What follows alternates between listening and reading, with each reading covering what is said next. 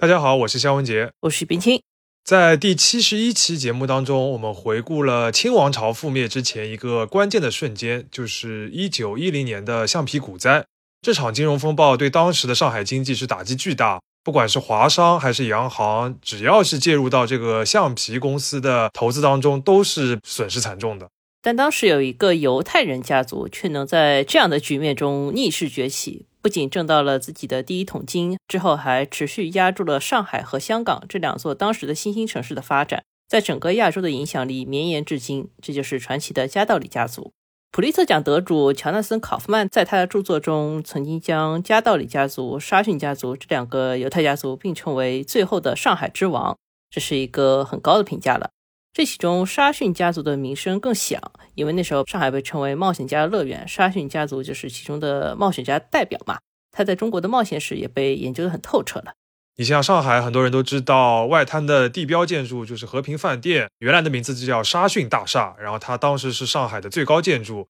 还有很多人都知道这个沙逊家族里边最有名的那位维克多·沙逊，他是一个瘸子，是吧？很有名的形象。没错，人称跛脚沙逊。但是加道里家族的情况其实很不一样。此前的史料和报道的视角普遍比较单一，也不够系统。一方面是因为这个家族本身就比较低调，另外一方面也跟他们的发展策略有关。直到考夫曼这本书面世之后，相关的讨论才算有一个不错的切入口，也给了我们很多素材。所以说，我们今天就来讲一讲这个加道里家族的故事，对吧？对的。考虑到加道里家族的发展覆盖了整个二十世纪。可以讲的内容比较多，我们就大致以一九四九年为界，把这个话题分成两期，然后连续两周播出。本期我们会先重点介绍加道里家族的发家过程，以及这个家族在上海和香港两地的投资策略。最后收尾于二战之后，他面对一个残局。之后一期我们会聊到加道里家族复兴之路上的两件大事，一件叫大亚湾核电站，另一件叫大酒店保卫战。啊，这个是个重磅制作啊！那这两期节目呢，涉及到的资料也比较多，而且是英文为主的，我都会在 show notes 里边列出来，方便有兴趣的听众朋友来自己查阅了解。那话不多说，我们这就开始吧。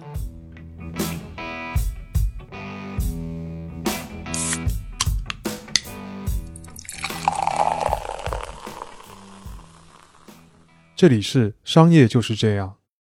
刚才我们提到二十世纪初的上海是冒险家的乐园嘛？这个其实主要指的就是当时有很多外商，他会利用租界的一个所谓治外法权，以及上海当时不成熟的市场制度，用一些比较投机甚至是不太道德的手段来捞钱嘛。像我们前面提到的沙逊家族，他们最大的利润来源其实就是倒卖鸦片。那确实啊，不过我看了很多加道里家族史料，比较能确定一点就是这个家族积累财富的过程相对来说还是比较清白的。要么你从头讲一下。好呀，加道里家族是巴格达裔犹太人。这个家里的第二代，我们从第二代说起啊，因为第一代就是他们的爸爸。第二代有四个男丁，分别叫摩西、艾利、伊利亚斯和鲁本。然后后来做生意非常成功的，就是其中的老二艾利和老三伊利亚斯这两位。加道里家族跟沙逊家族其实是远亲，但是是那种不太受待见的穷远亲。因为当时沙逊家族已经靠贸易发家致富了嘛，所以这几位加道里在十几岁的时候都是在沙逊位于亚洲各地的分公司里面打工的。像艾丽最早是在沙逊家族的孟买公司，他负责的是卖黄麻纤维、咖啡和纺织品。然后到一八八零年，他十五岁的时候呢，就去了香港，跟兄长摩西在香港会合。之后呢，又有八年的时间辗转在上海、威海、天津、芜湖以及宁波多地为沙逊家族工作。当时的话，其实国内这些沿海的城市都已经被迫开放了，然后也允许外商做贸易了嘛。所以是沙逊家族先起步，然后摊子也铺得很大了，才分给那个时候的穷亲戚家道里一点跑腿的杂活做做，这种感觉。对的。而且沙逊也不会因为这个人是亲戚就特别照顾你啊。到一八八八年，艾丽就被解雇了。这个原因也蛮有意思的，就是那年艾丽是在宁波工作，然后宁波城内当时正好发生了瘟疫，洋人呢是避之不及。当时二十来岁的艾丽，她是出于人道主义考虑，没有经过上级的允许，就向城里面卖了一些自己仓库里面的消毒剂，然后被发现了以后呢，就丢了饭碗。这个故事还是蛮经典的，然后很多人也会以此为例来说明沙逊和这个艾丽这两个人的个人的性格或者品质上面的一些区别。但是艾丽就是失业了嘛，他又跑到了香港去投奔自己的哥哥摩西。摩西呢，当时手上富裕一点，就拿了五百港元给艾丽当启动资金，让他去做当时比较新兴的一个行业，叫股票经纪。艾利就想了一个假名叫 E.S. Kelly，他以这个假名加入了当时香港的第一家股票经纪公司，叫 Benjamin and Danby，去那里当合伙人。这个五百港元啊，听起来不多，但是查一下资料的时候，发现在当时还是购买力很强的。因为在一八六六年的时候，一港元就可以买到五点三港斤的这个牛肉。所谓的港斤呢，就是半斤八两这个概念，也就是说，它一港斤是十六两。那么你想想看，这五百港元的话，还是蛮大的一笔钱。所以这么多钱一次性投进去呢，就怪不得也可以当个合伙人了。但是我有个疑问啊，就是为什么他要用 Kelly 这个假名啊？具体资料我也没有查到，感觉呢，一方面是为了防止沙逊家族发现这个事情，然后限制这个公司未来的业务发展；另外一方面就是加道里家族这四兄弟后来都用过开了这个假名做对外投资，有点什么家庭账户的概念。那从这里面也可能看出来，这个家庭有一些谨慎和低调的特质。大家共用了一个用户名是吧？嗯。说回来，我们在七十一期里聊到股票市场的时候，就说它当时在上海还是个很新兴的概念吧。那么在一八八八年的香港的话，其实股票应该也蛮新兴的，是吧？嗯，当时香港的股票市场确实也在起步阶段，然后选择用这种方法来募资的没有几家。那 Benjamin and Danby 这个公司的业绩也不是特别好，到一八九零年，里面这个 Danby 就跑路不干了，这个公司就直接改名叫 Benjamin and Kelly 了，就 Kelly 正式走上了台面。当年，艾丽就在市面上发现了一家公司，叫香港大酒店。她觉得这公司还挺有前途的，然后就通过公司的账户买了这个公司的二十五股股票。而这个香港大酒店公司，就是目前半岛酒店母公司的前身。哦，这个第一次投资就挑了这么一个长线发展，到现在品牌效应还很强的公司，说明这个艾丽商业眼光还是蛮不错的。而且等到几年之后呢，香港的股票市场其实成熟一些了嘛，艾丽所在这个经纪公司也就忙起来了。比如说，在一九零一年，有一家叫做中华电力有限公司的英商股份制公司选择在香港注册，这个事情整个都是由艾丽主导的。然后到一九零六年，整个经纪公司又分拆了，变成了上海一半、香港一半。加道理兄弟们就专门成立了一个家族企业，然后直接把香港这部分就接手接掉了。所以小结一下的话，就是当时的加道里家族其实是靠股票的投资起步的。没错，这是一个非常重要的特质啊。那么说回中华电力，中华电力这个公司注册完，然后吸收了一些香港本地的资金以后，发展速度就挺快的。到一九零三年，它就开始向香港当时的新兴城区，也就是九龙半岛开始供电了。结果到一九零八年，这个公司可能因为发展太好了，然后又需要一些周转资金。就把一部分股票转让给了这个加道里四兄弟里面的老三伊利亚斯。伊利亚斯入股以后呢，就力促中华电力重点去发展九龙的业务，然后把当时亏损的一块广东业务给卖掉，而这个公司也是因此转危为安了。其实直到现在啊，香港全境也只有两家电力供应商，一个是李嘉诚的香港电灯，主管的是港岛的供电；另一家就是主管九龙和新建供电的这个中华电力。没错，像大酒店公司和中华电力也是加道里家族长期投资里面最重要的两大块。它其实保证了这个家族长期的财富来源和品牌形象。那如果从投资的方式来看的话，其实可以发现啊，加道里的早期策略都是比较轻的，就是他会先入股一部分，然后和这个公司来绑定，然后再一步步通过扩充自己的股份，然后进入董事会的方式来参与这家公司的实际业务运营。那这个做法呢，就会有点类似于现在的所谓激进投资者，就是他们会持股比例到一定的水平之后，公司怎么干就得听我自己的了。是的，这是因为加道里家族是所谓的白手起家，这个钱不是很多，所以他们做投资也得非常谨慎。然后当时的股份制公司以及出售股票来募资的这个趋势呢，正好有利于他们这个投资策略。再加上他们是从股票经纪公司入局的。确保了，就是他们可以更早的介入投资，也能了解到更全面的公司信息。可以说，这一整套以小博大的策略，事后来看是一个很缜密的策略。那通过公司和股权来控制资产，而不是直接以家族名义投资，也是加道里家族不同于哈同啊、沙逊以及很多洋行的一个特点。我们能在之后聊到很多案例中看到这种做法的优势。前面岳老师说的这个发家的部分，好像都是在香港的事情啊，而且我们到现在还没讲到上海，也没有讲到一九一零年那个橡皮股灾。呃，这就讲到了呀。橡皮股灾是一九一零年嘛，当时加道理家族其实已经注意到了上海市场这个热潮，但是参与的据说不是很多。然后等到这个市场崩盘了，许多橡胶公司开始处于生死存亡之际的一九一一年。这个老二艾丽就移居到上海了，开始去大肆的购买橡胶公司的股票。好，所以他是去抄底了咯。对的，我们这里再帮大家回忆一下当时的市场局面啊，就是很多橡胶公司就类似于互联网泡沫时代的创业公司，他们那个时候还没有像样的橡胶产出，但是股票呢就已经在市场上被炒得很高了。那由于他们的基本面没有办法长期支撑这个股价嘛，然后后续就引发了一些信贷的崩盘，以及银行和钱庄的挤兑风潮，这些橡胶公司的价值也因此迅速的缩水了。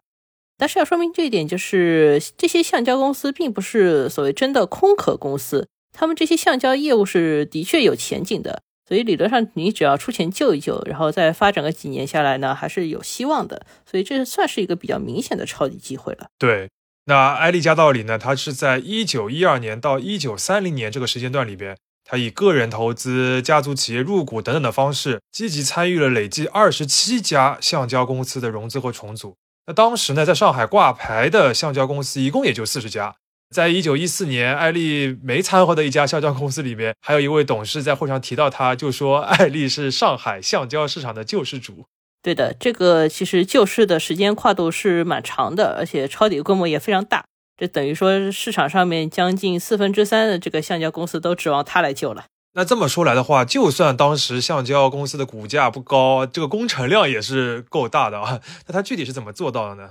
嗯，具体的做法可以分成三种吧。首先就是正常的你去抄底股票。艾利吃进了很多当时没有人愿意认购的橡胶公司的旧股，以及这些公司为了融资所增发的新股。那等到公司的业绩恢复，然后重新开始分红以后呢，那他就能靠分红或者说直接把这些股份出售就能获利了。第二种就是提供所谓的资金支持，比如说有一家公司叫太平橡胶地产，而他当时并没有卖新股，只是单纯的缺钱。那艾利就决定说，我往你这个公司里注资。而且不收这个公司任何的利息或者什么佣金费啊、签字费啊，什么都不收。另外呢，他也帮助一些公司去垫付了他们的银行贷款，或者说为他们的公司贷款提供了担保。最后就是一些更复杂的金融业务。嗯，这里可以看到，一九三一年，加道里家族作为大股东，发起了一个叫做橡胶信托的新公司 ——Rubber Trust。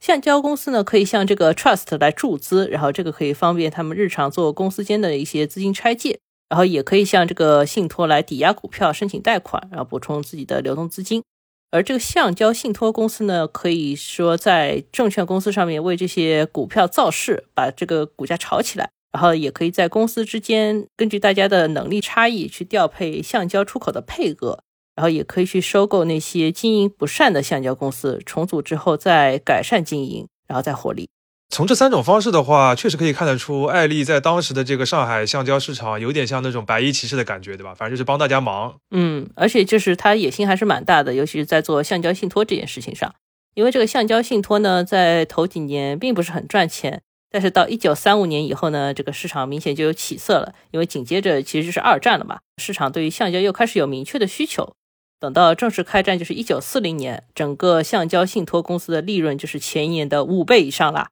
由于这个资金非常充足嘛，它可以去继续在市场上面买最好的公司，来进一步扩大橡胶的产量。这类投资一直持续到了一九四一年，然后那一年的三月正好也是橡胶股在上海证券市场上的均价最高点，就是说整个市场又回来了。所以总体来说，加道里家族在这个阶段就是给上海的橡胶公司提供各种各样的资金支持。先是当白衣骑士帮你忙，保证他们的这个运营持续下去。但是长线的话，这个白衣骑士还是要赚收入的。直到这个橡胶需求和价格明确的回暖之后，他们的这个利润就显现出来了。对的。另外，对于这段故事，考夫案的这本书里有一些比较戏剧化的场景，就是他是说，艾利加道里之前投资橡皮股票是失败了，然后还被渣打银行催着你要赶快给我还贷款。那他去香港想办法筹钱的时候呢，他很沮丧，然后在一个街心花园里面坐着的时候，遇到了汇丰银行的老板，汇丰银行老板还决定给他资金的支持，这才有了后面这一系列投资。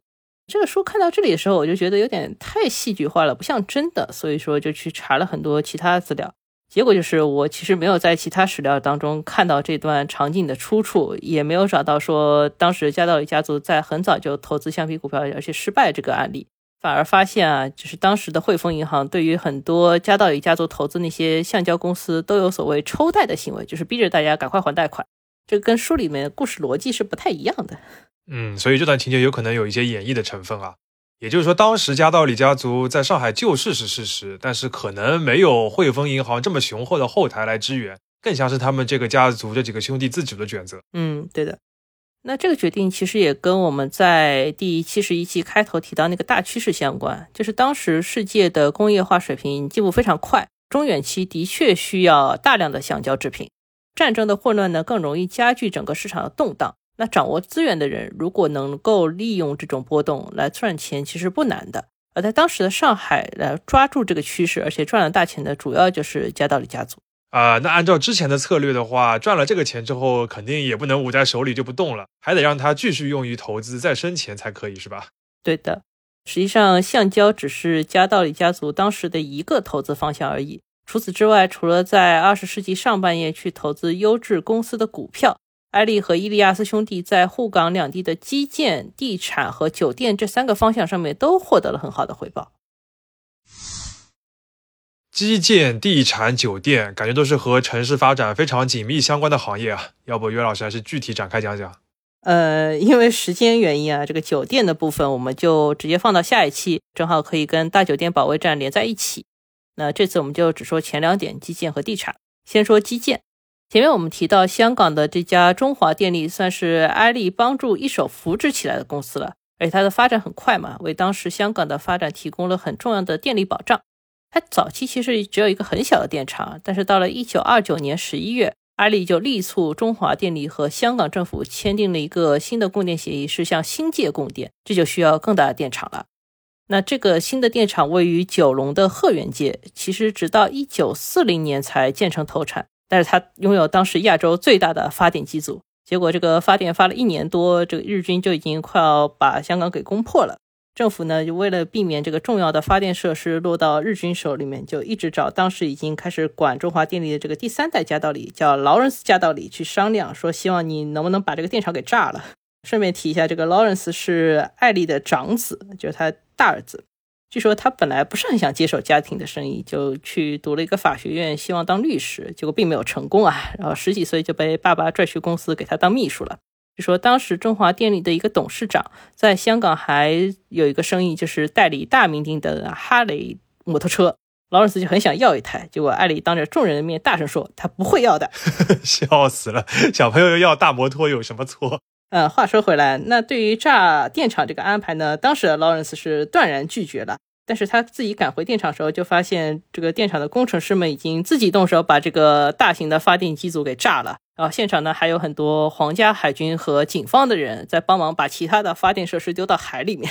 那后来我们回顾历史的话，可以发现这个抵抗措施的实际效果也可能也不怎么样，因为日军赶到了以后，又把这些设备从海里面捞起来，然后又修了一修。然后再从港岛拉了一条海底光缆，就小规模的把九龙的供电给恢复了。嗯，可以看得出电力确实是现代城市的基础设施中的基础设施了，大家都非常的重视。嗯，那说回上海，在上海的话，加道理家族的基建投资就不是做电了，而是做燃气。他投的这家公司叫上海煤气公司，其实比这两个加道理都要老，它是一八六二年就成立了，主要是为上海的租界区域提供路灯所用的燃气。啊，那个时候还是煤气路灯，对吧？对的，最早是煤气路灯。然后上海的第一盏煤气灯是在南京路上面，就是由这家煤气公司点亮的。但是直到一九二九年呢，加道理公司才有机会挤进这个公司去。然后他当时投资了公司的股票，然后直到一九三六年才成为大股东。这其实时间蛮久了。这回呢，艾丽是把自己的另一个儿子，就是他的小儿子 Horace 塞到了这个公司的董事会里面，还让他设法当上了这个煤气公司的董事会主席。那么，这位 Horace 喜不喜欢做生意啊？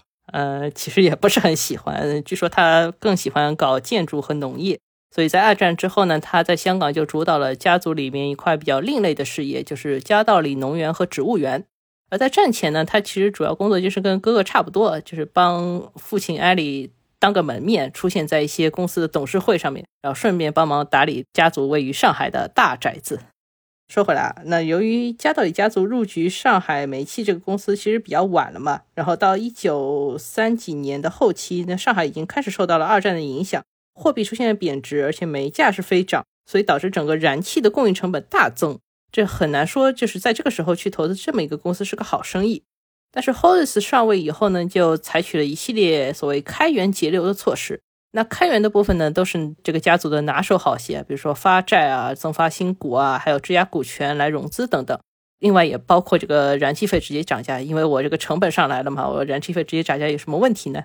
这个是开源的部分。那节流的部分呢，主要是在一九四零年，当时香港的一些买家还比较看好上海发展的时候呢，Hollis 就主导煤气公司以比较合理的价格卖掉了一块旧的厂房用地。这个厂房用地也很有意思啊，它位于整个租界的边缘，就在苏州河的边上。然后它跟四行仓库是隔着苏州河的一个斜对面的关系。这个厂房里面有一个巨大的储气罐，然后上海人叫煤气包。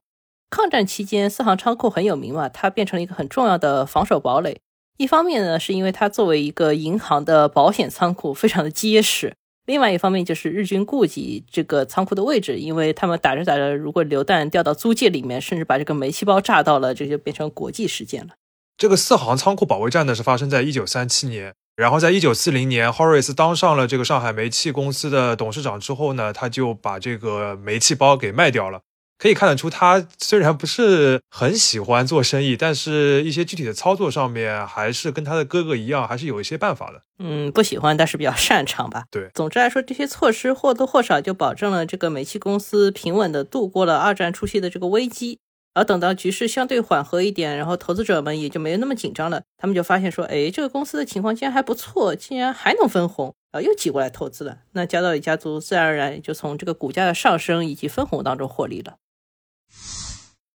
不愧是这个复杂的基建啊！就这两个公司就讲了那么久，地产开发岂不是更加复杂了？嗯，不会不会啊！地产这一块，我们先说加道里在上海的一家重要的公司，叫做业广地产公司。你不要听这个名字，听上去很有中国味道，它其实还是一家英国公司。那在最早的四位股东里面，有两位在当时公共租界的最高管理部门，也是公务局里面当过总董，反正就是相当于很高的职位了。他非常清楚上海哪里的土地有开发的潜力，这个这个都不能叫开挂了好吗？这个就相当于游戏开发者直接拿着正确答案告诉你地图上哪里有宝藏的这种感觉啊。对的，其实早期的话，像租界里面这些大的外资地产公司，基本上都是拿着正确答案在买地啊，然后就等着这个公共道路和基础设施拓过来就可以了。然后这时候他们的土地啊，连在地上建好这些房子都涨价了，他们在高价出售就可以获利了。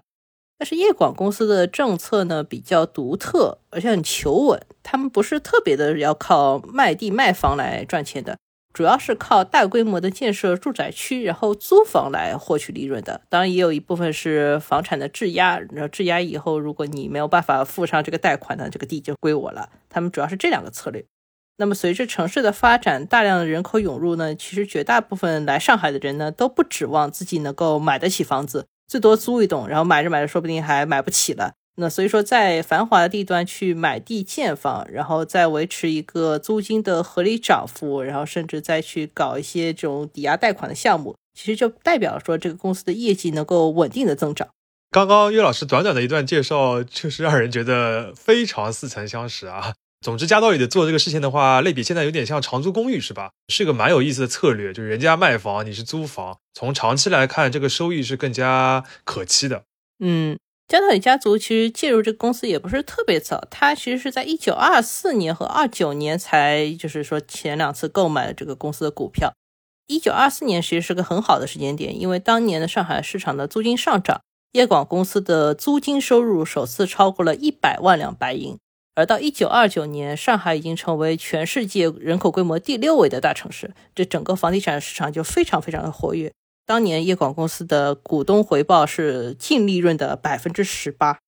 然后就说到一九三一年，业广地产开始在苏州河和黄浦江的交汇处建设它历史上最重要的一个项目，当时叫百老汇大厦，现在叫上海大厦。这也是业广地产旗下唯一的高层建筑。这个建筑当时确实很高啊，有二十二层呢。然后还附带了一个车库，然后底下有两层楼的商铺和餐厅，有一层楼的办公室和俱乐部，剩下都是那种豪华的套间公寓。苏州河和黄浦江的交汇处，就是因为这个地理位置，上海大厦在解放上海的过程当中，其实是市区内最后一个重点攻防阵地。到了后来，也变成一个非常重要的外事接待的场所。而且，上海大厦这个名字就是当时的陈毅市长提议的，呃，等于是彻底的和那个灯红酒绿的历史脱钩了。嗯，那跟加道里家族一样看好，而且去投资了叶广地产公司的，还有一位犹太裔商人，他其实是欧亚混血。他是有名的所谓香港大佬，叫何东爵士。何东和加道里家族其实有不少生意上的合作，他们在香港本地共同接手过一个项目，叫做香港工程建设责任有限公司，它的英文简称叫 HKECC。这个 HKECC 成立早期呢，主要是做一个大型的开发项目，叫做九龙塘花园城市计划。这一听花园城市这个项目一定小不了啊，所以说他很快就陷入了资金困难。于是呢，艾利加道里、河东以及另外一个所谓的葡萄牙人叫 J.P. Braga 合作，他们三个人一起收购了 HKECC 的大部分股权，然后把这个公司给重组了。这里要特别提一下 Braga 这个人，他其实是一个澳门本地生的葡萄牙人，就所谓的澳门的土生葡人。他也是一个能说会道的强人啊。我们前面提到了加道里家族不是入局了中华电力，而且拿下了新界的供电权嘛？这过程中其实是有 Braga 的引荐和辅佐的，所以加道里能够拿到这么多重要公司的控制权，也不完全是靠自己的这个慧眼识珠啊，还是有贵人相助的。嗯，有一些贵人的合作吧。那么在这三个人的管理之下呢，HKECC 不仅摆脱了资金的困境，而且在一九三一年又拿下了香港九龙的一大片土地。这片地呢，一部分被卖给了中华电力，然后用来建设他们的新总部。另一部分呢，就是用来建设一些低密度的居住社区，然后也是长期出租来获利的。由于加道里和 Braga 在这个项目里面影响力很大嘛，然后整个地块当中有一个矮矮的小山，它就被命名为加多利山 c a d r Hill）。有两条主要的道路，一条叫加道里道，一条叫布里架街。啊，又是一个经典的加道里家族从一开始小小的入股，到后面变成了一个自己掌控的一个项目的案例啊。那么刚才岳老师就主要把加道里家族在上海和香港的两个主要的地产的投资项目给介绍了一下。说到这里的话，我就有个问题，就是加道里家族他们通过公司投资了那么多的地产项目，他们自己家族到底有没有就是像沙逊家族那样有一个产权纯粹属于他们家族个人的那种物业？有是有的，而且在香港部分呢，确实要大一点。就是一九四零年代，加道里家族在屯门，就当时的郊区啊，就买了一片海边的土地，然后整个家族的别墅、码头和海滩都在这个区域里面。而在上海，加道里此前最重要的私人物业，就是自己家的房子呢，是位于现在南京西路的尽头，这官方名字叫加道里别墅，呃，它的俗名叫 Marble Hall 大理石宫。这个大理石宫故事非常的多，我们稍微展开一下。其实，在上海的小朋友心目当中，大理石宫是个很厉害的地方啊，因为它现在更加熟悉的一个名字是中福会少年宫的所在地。要知道，这个是中国第一座的少年宫，和我们小时候去的那种各个区里边的小型的少年宫不是一个规格的，而且能进去表演的都是非常厉害的少先队员。哎，是的。但是在变成中福会少年宫所在地之前呢，大理石宫其实承载了加道里家族的很多波折和痛苦，这个让它变成了一个历史层次很丰富的地方。这块地最早是用来建一个叫犹太商会俱乐部的，但是呢，这个俱乐部中途就不干了，所以说这块地就空出来了。同期的一九一九年，埃利加道里刚刚经历了人生当中一个重大的打击，就是他的妻子 Laura 死在了新居的一场火灾当中。他新居离这块空着的地也不是很远，而且他当时心灰意冷，就决定带自己的两个孩子去英国休养一段时间，就直接把这块地给买下来，然后交给一个认识的建筑师，说：“你帮我设计一栋新的别墅吧，我去英国了。”结果等到一九二四年，艾丽回到上海以后，大吃一惊，因为他看到了一座法国宫廷式的两层楼大宅，这个规格完全超出了他的日常所需。如果你拿这座建筑的南立面跟那个卢浮宫的一个立面做比较呢，是能看到很多相似之处的。而且整个建筑的墙面、地坪、栏杆、楼梯使用了大量当时非常昂贵的意大利大理石。然后这个建筑的最后总账单是一百万两白银，那按照当时的物价，这些钱可以买五千万斤大米，供十四万人吃一年。一百万两的白银，大家还记得没有？前面我们说，一九二四年的时候，这个叶广公司的整个租金收入才刚刚超过一百万两白银，结果这个房子给他花了这么多钱。我感觉岳老师你刚才说的那个大吃一惊都算是客气的。我感觉艾丽有可能两眼一黑比较符合现实啊，两眼一黑啊。那也因为大理石宫这个超乎寻常的规格，所以加道里家族也没有把它当做是一个常规的住宅在用，而是会在里面举行非常多的宴会和酒会。那包括整个建筑的二楼，其实有十几间规格一模一样的套房，这个基本上都是宴会以后当做客房来用的。只有艾丽加道里本人住的那间是个卧室啊，是是规格可能稍微大一点。据说不搞宴会的时候，艾莉、劳伦斯和 Horace 这个父子三人就会挤在一张长长长长长桌的一端，然后三个人一起吃饭。这个挤在长桌的一个角落一起吃饭，这个画面有点好笑。不过三个人一起吃饭总好过一个人。你像加道里家族的另一位重要的成员就是伊利亚斯，虽然和哥哥艾莉一样投资实业很成功啊，但是他是终身没有结婚的，也没有后代。在一九二二年的时候，他就心脏病发作，在香港去世了。大部分的财产也都捐给了慈善事业。其实加道里家族总体都是很重视慈善事业的。有一个很典型的例子，就是二战期间，上海的虹口地区总共涌入了大概两万名来自欧洲的犹太难民。这实际上才是上海最大一波犹太人移民潮。当时这些难民普遍缺乏住所，日常生活也没有保障，然后更缺乏就是救济的资金。几位已经在上海发家的犹太商人呢，当时都想办法参与援助了。艾利就是比较积极的一个，他首先自己发动募捐，组织了一个叫做“援助欧洲来沪犹太难民委员会”，名字比较长啊。这个委员会很有用，他在沪援建了非常多的犹太难民所，来解决了很多当时新移民的落脚问题。在教育方面呢，加道里家族出资在虹口修了一个新的学校，然后专门吸收犹太难民的子女就近入学。这个学校也被俗称叫加道里学校。为了解决难民问题，艾丽甚至非常罕见的去找了维克多·沙逊，然后两个人讨论了一下应对的措施。所以这个跛脚沙逊最后也答应，就是把家族在苏州河边的一个很重要的物业叫河滨大楼开放出来，然后作为难民的收容场所。嗯，这个也是一段佳话了。但是别忘了，就是在日军和英美就是开战之后呢，其实在上海的犹太人整个的这个处境是急转直下的。而加道里家族他自己也是标准的犹太人啊。那这个的话，其实就要涉及到之后加道里家族和我们前面讲的大理石宫的这个历史当中一个比较悲剧的部分了。嗯，对的，在日军占领上海和香港的时期，其实两地的家族成员情况都很糟糕。一九四二年，艾丽和他的长子劳伦斯先是在香港被日军抓起来，然后他们跟其他的外国人一起被关入赤柱集中营。这个集中营跟抓到了家族在屯门之前说的那块地其实离得非常的近，但是他们就只能在集中营里面待着。在赤柱关了五个月以后，劳伦斯就请求说：“我带父亲回上海养老。”然后日军也批准了这个请求。但是回到上海和 Horace 三个人团聚了以后呢，全家就再次被分开关押了。当时的大理石宫已经被日军征用了，然后艾丽就跟自己的小儿子 Horace 被关在了自家的马厩里，Lawrence 呢，则是跟他怀孕的妻子一起被关在了闸北的集中营里面。之后呢，Lawrence 就没有再见到他的父亲埃利加道里。因为一九四四年，这位七十七岁的传奇商人是在自家的马厩中去世的。那这也是整个家族在发家之后最黑暗的时刻了。到了一九四四年，二代家道里的两位当家人艾利和伊利亚斯他们都去世了，整个家族也就正式进入了三代掌权的这个时代。嗯，没错。但是你要说掌权，其实二战之后，加道里的产业经历了冲击之后，已经所剩无几了，或者说大不如前吧。因为当时的中华电力还在战后的一个重要的恢复期里面，然后这个上海煤气，我们前面也说了，已经要开始卖地自保了。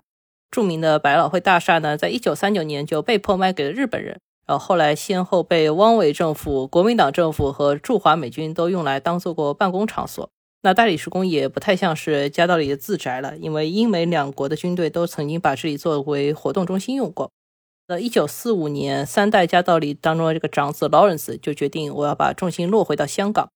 针对当时上海市场上的资产呢，他也制定了一个变现的策略，就是把这些公司切成上海和香港两部分，把香港设为总部，然后这个公司的股票在香港挂牌上市。在上海的业务呢，就是把手上的资产先都变现，然后把这些资金呢再用来付香港那部分的银行贷款，或者说去购买那些在香港上市的股票。同期呢，沙逊家族就是因为他手上像地产啊、房产这样的重资产太多，就很难像股权这样快速的出售，损失就比较惨重。简单总结一下，加道里家族的第二代呢，其实是在长达半个世纪的时期当中，通过沪港两地的投资，或者说是压住这两座城市的长期发展，通过高效的运用各种金融的工具，累积了大笔的原始财富。当然，在二战当中，他们的产业和家族本身也受到了巨大的损失。再回到香港的时候呢，其实加道里家族已经摆脱了战争和沙逊家族的阴影，但是第三代要面临的其实是更复杂的一个局面，他们要家族复兴，要财富传承，还要涉及到关系修复的问题，这个也是我们下期节目的主题。商业就是这样，我们下周继续。